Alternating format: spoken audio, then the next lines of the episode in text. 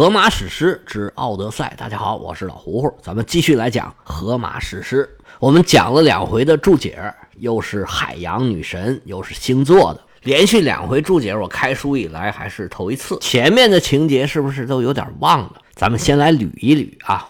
我们这书讲到现在啊，主要线索其实是两条，一条呢，当然是我们这书的第一男主角，那就是奥德修斯。不过这书的前一部分。是以他的儿子男二号特勒马克斯为线索的，奥德修斯是千呼万唤始出来，讲到前几回才出现的，而把这两条线索串联起来的，则是智慧女神雅典娜。当然了，还有一些其他的神，你比如说宙斯啊，还有咱们刚刚讲到的这个赫尔墨斯。实际上讲到这儿呢，开书到现在的时间大概是一个月不到一点儿开始的六天。是讲特勒马克斯前两天在伊塔卡岛上准备出门寻找自己的父亲，后面四天呢，就是他从伊塔卡到普洛斯又到斯巴达的这个过程。然后宙斯才让赫尔墨斯来到厄奥吉亚岛上，要求女神卡里普索放走奥德赛，让他回家。前面六天加上赫尔墨斯到这一天。奥德修斯造船花了四天，这就是十一天的时间。随后，奥德修斯在海上航行了十七天，到了第十八天的时候，远远的就看见了他的目的地斯克里埃岛。十一天加上十八天，那这就是二十九天。我们上一回书也正好讲到这儿。奥德修斯眼看着就上岸了，能让他这么顺利的完成第一阶段的旅程吗？那自然是不能。这个时候。给奥德修斯找麻烦的正是他的大仇家，刚刚休了差不多一个月的年假，从埃塞俄比亚赴宴归来的波塞冬。波塞冬在埃塞俄比亚爽了差不多一个月，那心情自然是非常好，哼着小曲儿溜溜达达往回走。走到一半，正在索鲁摩伊人的地界，他坐在山头往下一看。正看着奥德修斯一个人驾着船，这船眼瞅着就到了他第一站的目的地斯克里亚岛了。波塞冬一看这个场景，这气就不打一处来，心说这什么情况啊？我就出去玩这么几天，没在旁边看着，这谁把他给放出来了？这帮神仙是真不像话呀！他们改主意了吗？但是这奥德修斯眼瞅着就到了，我看来是拦不住了。那不行，拦不住啊！我也不能让你轻易的到达目的地，我得给你找点麻烦。波塞冬把自己的大叉子往海里头一放，哗啦哗啦这么一搅和，海面上霎时间就掀起了惊涛骇浪。就见天上是风起云涌，大块的乌云不一会儿就笼罩了天空。奥德修斯一看，哎呦我天哪，要坏呀！我这都走了半个月了，眼看着就要到了。这三十六拜都拜了，就差这一哈哈了。在这时候给我来这出，岂不是要前功尽弃？但是你胡思乱想也没有用啊！海上的浪是越来越大，这风也开始不听使唤了。开始十几天都是非常平稳的顺风，半大不大，能让船非常稳定的快速航行，又不至于快到失控。这回可倒好，东南西北风一会儿来一阵儿。搞得奥德修斯是手忙脚乱，无所适从。眼看着海岸就在眼前，可就是到不了。奥德修斯心里话说：“这女神说的没错啊。”当时他就说：“我在海上还要经历苦难，看来这苦难呢是就要来了。”只见这天空啊，云彩是越来越多，堆的是越来越暗。刚才还是响晴博日，一瞬间呢，就跟夜里一样黑。奥德修斯稳住心神，这边把着舵，那边看着帆，他还想一点一点的往海岸上蹭，但是风大浪高，这船呢，操控的难度是越来越大。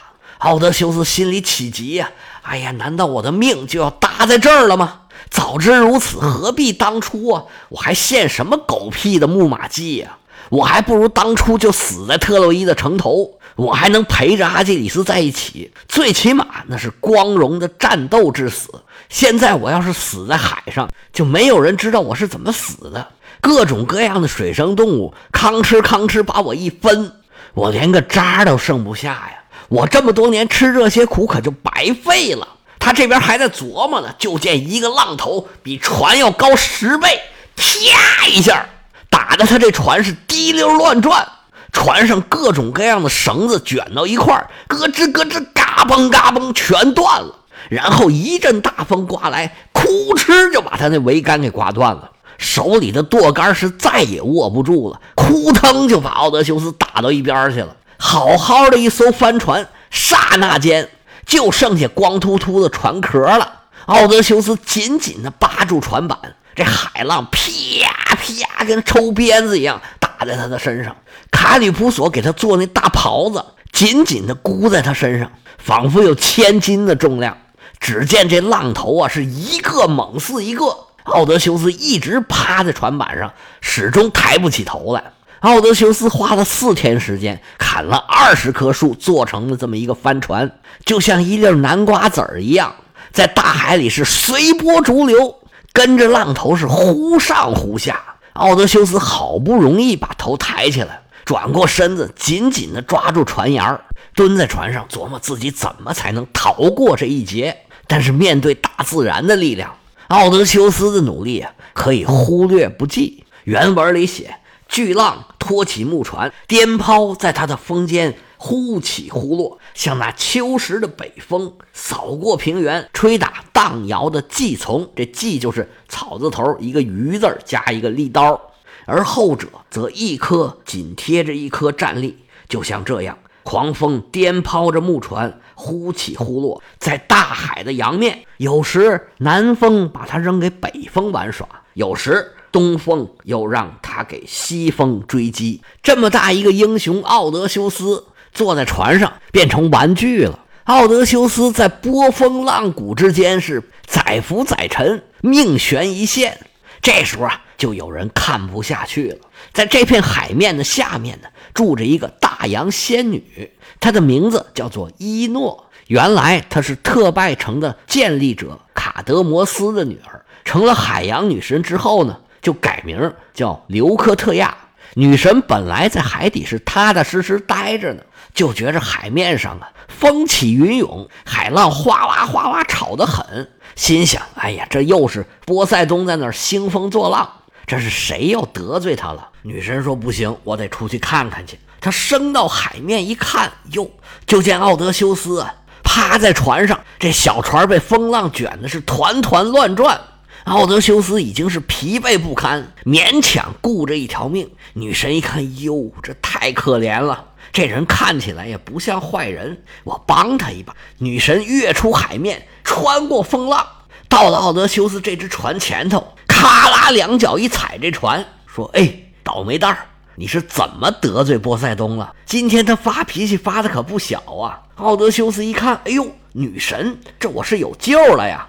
奥德修斯说：“得罪我确实是得罪了，但是说来话长，你要是知道怎么得罪的，麻烦你给老胡胡点个关注，把这节目收藏一下，再点个赞。”你一直追着听，后面老胡胡就会讲到这故事。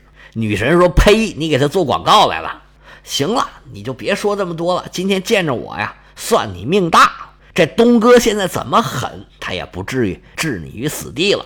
你呀，现在听我的，按我说的做。你就算经历了千难万险，最后总还有一条命。你要是不听我的，我跟你说，你就是死路一条。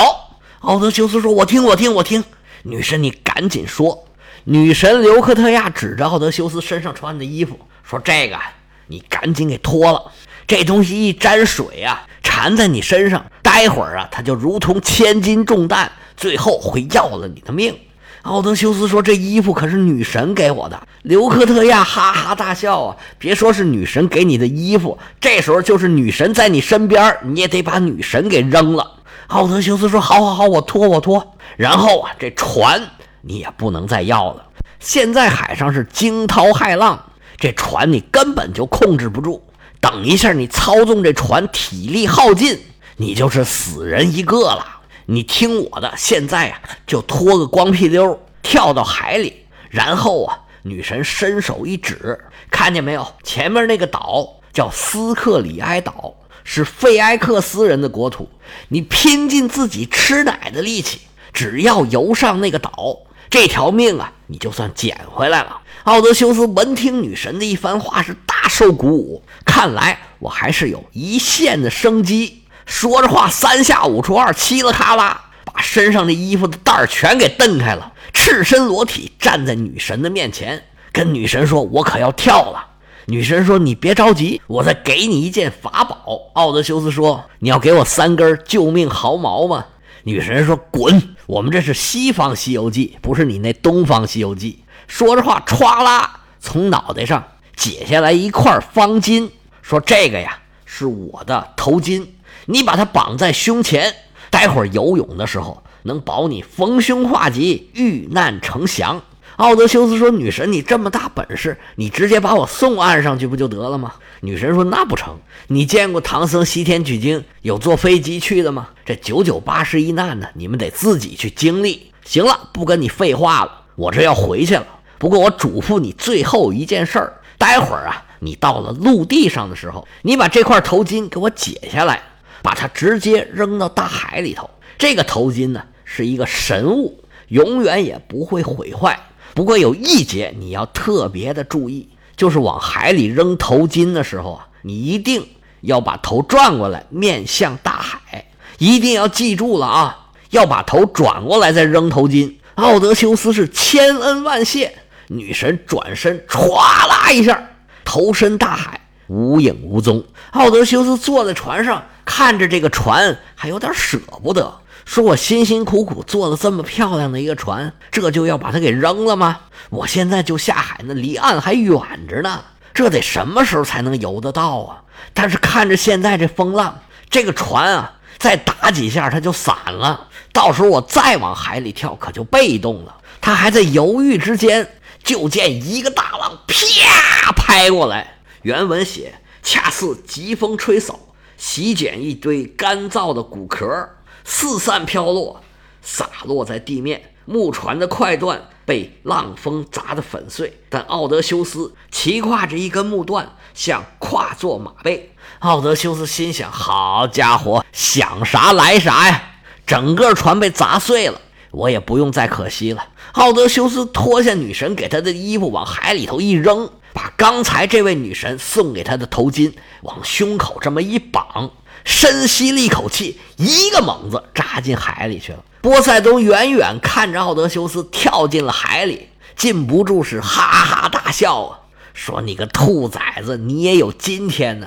这大海这么大呀，你就慢慢游去吧。今天我是不死也得让你脱层皮。”说着话，又拿这大叉子。在海里面狠命的搅了几下，说让暴风雨来的更猛烈些吧。就见大海上哗哗这狂风卷着巨浪，奥德修斯只能在大海里头一点一点的往前挪。波塞冬看见在海里痛苦挣扎的奥德修斯，心满意足。行了，我也不陪你在这玩了，我回家喽。说着话，波塞冬是扬鞭打马，咵啦啦，咵咵。